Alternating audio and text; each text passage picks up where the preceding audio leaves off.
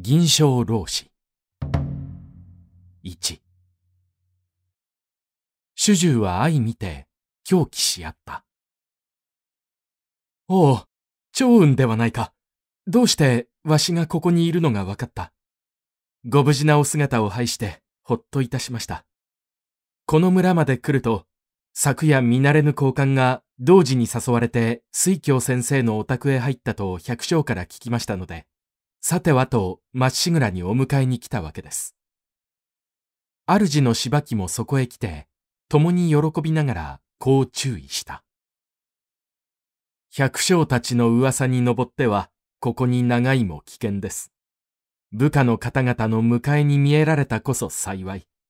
速やかに深夜へお立ち帰りあれ。下に元、玄徳はすぐ糸間を告げて、水京先生の草案を去った。そして十数里ほど来ると、飛ぶがごとく一手の軍勢の来るのに出会った。長雲と同じように、柳井、玄徳の身を案じて教本していた長飛と関羽の一軍であった。かくて深夜へ帰ると、玄徳は城中の少子を一堂に集めて、皆の者に心配をかけてすまなかった。実は昨日、上陽の会で細胞のため危うく暴殺されようとしたが、断刑を飛んで九死に一生を拾って帰ったような始末。と、ありし顛末をつぶさに物語った。周尾を開いた彼の進化は、同時に細胞を憎み、憤った。おそらく劉氷は、何も知らないことに違いありません。あなたを殺す計画に失敗した細胞は、事故の罪を負うために、今度はいかなる残訴を流氷へするかも知れたものではない。こちらからも早く、ありし次第を明白に訴えておかなければ、いよいよキャツの上ずるところとなりましょう。孫権の説であった。大いに理由がある。一同も彼の言を支持したので、玄徳は早速一生したため、孫権に授けて慶州へ使わした。劉氷は玄徳の書簡を見て、上陽の会が細胞の陰謀に利用され終わったことを知り、もってのほかに立腹した。細胞を呼べいつにない激色である。そして、細胞が開花に灰をなすや否、頭から上陽の会の不埒をなじって、武士たちに彼を切れと命じた。蔡夫人は、兄の細胞が召し呼ばれたと聞いて、広角から駆け転ぶようにこれへ来た。そして、夫の流氷へ極力命乞いをした。妹の涙で細胞は助けられた。孫権もまた、もしご婦人の兄たるお方をお手打ちになどされたら、主君玄徳は帰って二度と慶州へ参らないかもしれません。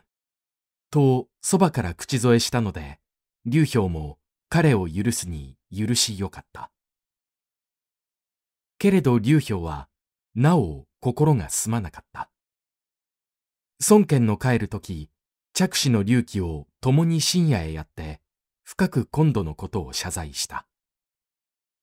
玄徳は、かえって痛み入るお言葉と、隆起に熱く投礼した。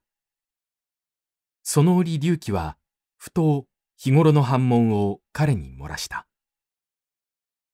警母の蔡夫人は、弟の宋を世継ぎに立てたいため、何とかして私を殺そうとしています。一体どうしたらこの難を逃れることができましょうか。ただよく、紅葉を尽くしなさい。いかにご警母であろうと、あなたの思考が通じれば、自然、災いは去りましょう。あくる日、木が慶州へ帰る折、玄徳は駒を並べて場外まで送っていった。木は慶州へ帰るのをいかにも楽しまない様子であった。それを玄徳が優しく慰めれば慰めるほど涙ぐんでばかりいた。木を送ってその帰り道。玄徳が城中へ入ろうとして町の辻まで来ると、布の衣に一見を横たえ、頭にクズの頭巾をいただいた一人の老子が、白昼高らかに何か吟じながら歩いてきた。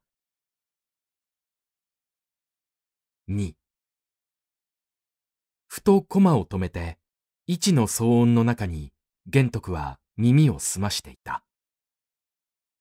古剣活金の老子は、ひょうひょうことして辻を曲がって、こなたへ歩いてくる。その歌うのを聞けば、天地反復、非祖先と欲す。大化崩れんとし、一木助けがたし。視界に剣あり、名手に当然とす。聖主は剣を探るも、かえって我を知らず。はてな。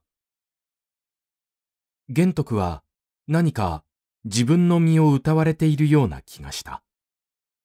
そして、柴木が言った画領、法数の一人が、もしやその老子ではないかしら、などと思った。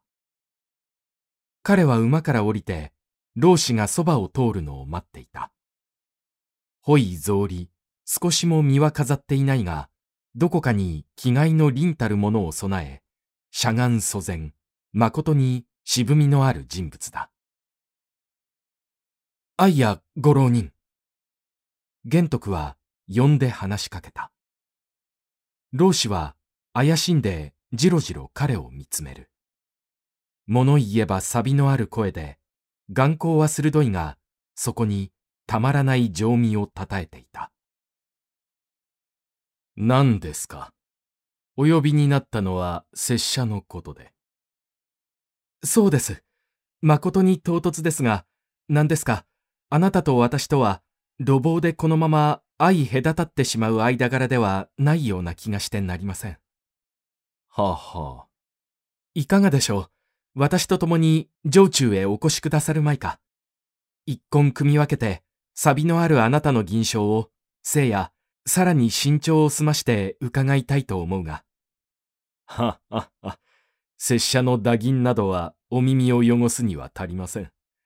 けれど、路傍の人でない気がするとおっしゃったお言葉に感謝する。お供しましょう。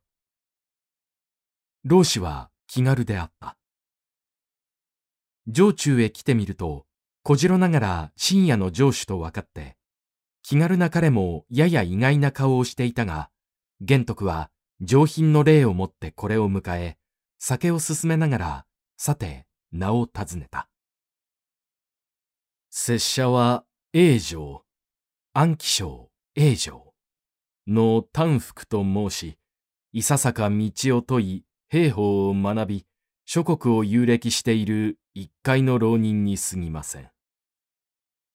丹福は、それ以上素性も語らず、たちまち話題を一転して、こう求めた。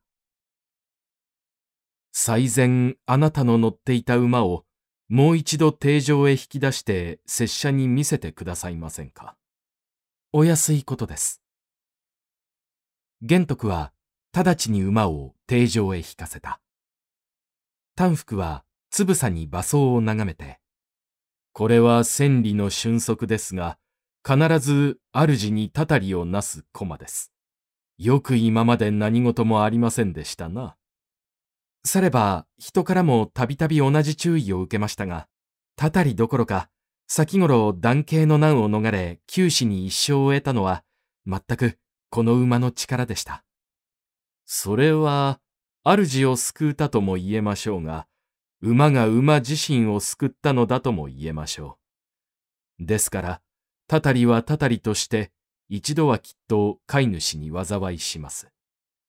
が、その災いを未然に除く方法も決してないではありません。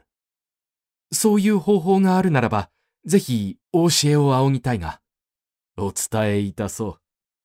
その方法とは、すなわち、かの馬をしばらくの間近獣の死に貸しておくのです。そして、その者がたたりを受けて後、君の手に取り戻してご常用あれば、まずもって心配はありません。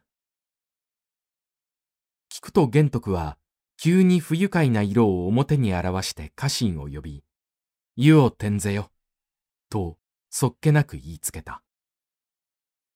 湯を転ぜよ、ということは、ちょうど主客に対して茶を出せとか、飯にしろとか、主人が給仕の家族へ促すのと同じことである。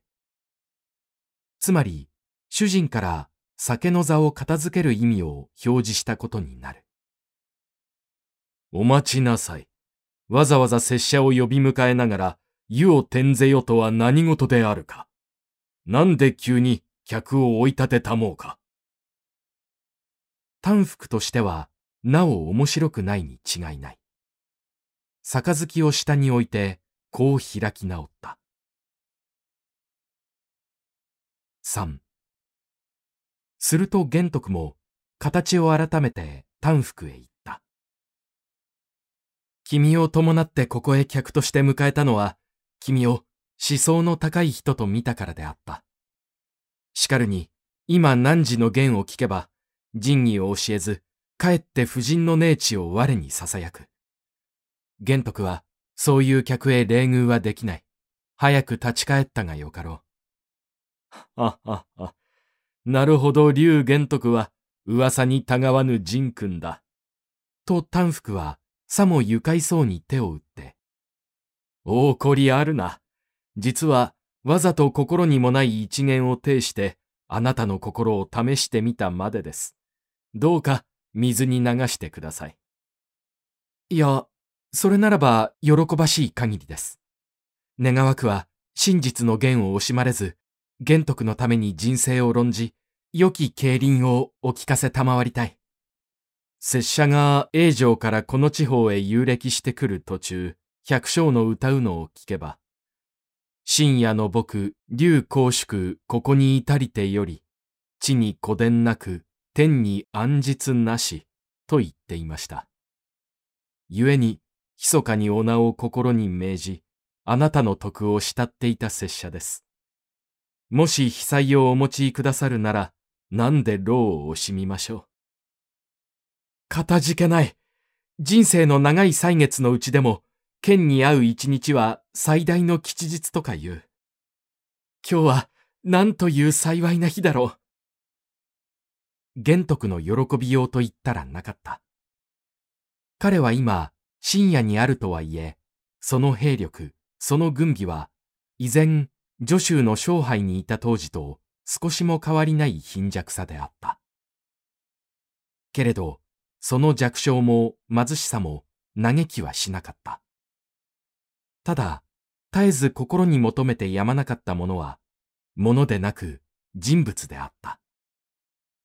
芝木に会ってからは、なおさらその念を強し、明けても暮れても人材を求めていたことは、その日の彼の喜び方をもっても察することができる。そうした玄徳であるから、この人物こそ、と見込むと、実に思い切った登用をした。すなわち、短服を持って一躍軍師にあげ、これに指揮弁を授けて、我が兵馬は即下に預ける。即下の思うまま、長連したまえ。と一任した。そして黙って見ていると、短福は連兵帳場の指揮にあたるや、さながら自分の手足を動かすように自在で、しかも精神的にこれを鍛錬し、科学的に装備してゆくので、深夜の軍隊は小勢ながら目立って良くなってきた。この日頃、曹操はもう北西の行をひとまず終わって都へ帰っていたが、密かに次の備えとして慶州方面を伺っていた。その背踏みとして一族の宗人を大将とし、利天、旅行、旅将の三将を添えて繁盛へ進出を試み、そこを拠点として上陽、慶州地方へぼつぼつ越境行為をあえてやらせていた。今、深夜に玄徳がいて、だいぶ兵馬を練っています。後日兄弟にならない限りもないし、慶州へ攻め入るにはいずれにしても足手まとい。まず先に深夜を叩き潰しておくのは無駄ではありますまい。旅行、旅将が検索した。宗人は二人の希望に任せて兵五千を貸し与えた。魚軍はたちまち境を犯して深夜の寮へ殺到した。丹福、何とすべきか。玄徳は軍師たる彼に諮った。到底まだ他と戦って勝てるほどな軍備はできていなかった。お案じ召さるな。弱小とはいえ、お味方を残らず寄せれば二千人はあります。敵は五千と聞きますから、手頃な演習になりましょう。実戦に立って丹福が軍配を取ったのは、この合戦が初めてであった。関羽、張飛、長雲などもよく力戦奮闘したが、丹福の士気こそ誠に鮮やかなものだった。敵を誘い、敵を分離させ、また個々に敵団を消滅して、はじめ五千と言われた越境軍も、やがて繁盛へ逃げ帰ったのは、近々二千にも足らなかったという。何にしても、丹福の傭兵には、確固たる学問からなる法があった。決して偶然な転遊や気象でないことは誰にも認められたところであった。